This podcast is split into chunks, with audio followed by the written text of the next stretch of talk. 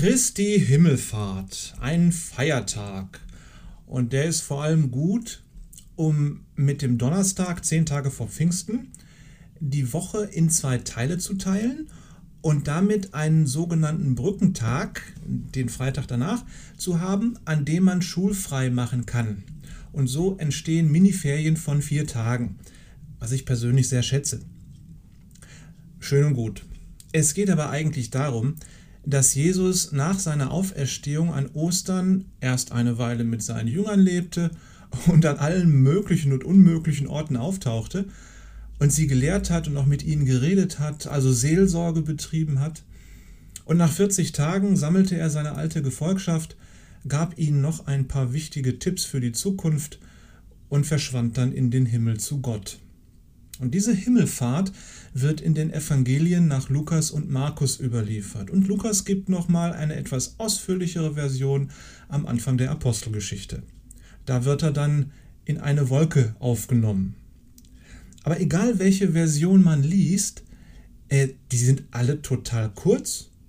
Offenbar geht es den Evangelisten überhaupt nicht darum, genau zu beschreiben, wie Jesus verschwand, zum Vater aufstieg, in den Himmel auffuhr oder so.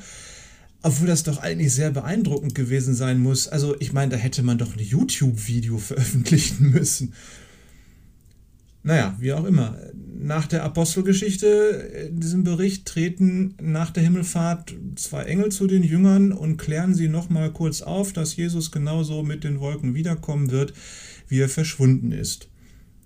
Aber insgesamt geht es offenbar überhaupt nicht um die Show, sondern um die Botschaft.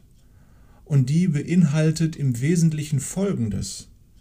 Die Nachfolger und Nachfolgerinnen Jesu werden gesegnet sein.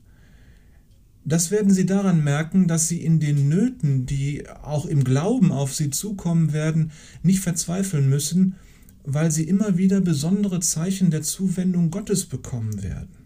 Kleine und große Wunder. Außerdem werden sie ein tieferes Verständnis für die Zusammenhänge der Ereignisse in dieser Welt bekommen und die Möglichkeit, mit Gott zu kommunizieren, denn sie haben den Heiligen Geist Gottes in sich, der quasi als Übersetzer und Trainer in ihnen wirkt. Indem die Jünger damals also Jesus hinterher in den Himmel blickten, erweiterte sich ihre Sicht der Dinge in dieser Welt. Wenn du Jesus nachfolgst und an ihn glaubst, dann kannst du ihn darum bitten, dass er dir durch seinen Geist ebenfalls Durchblick und kleine und große Geschenke zukommen lässt, die dir dann helfen, in dieser Welt zu glauben. In diesem Sinne.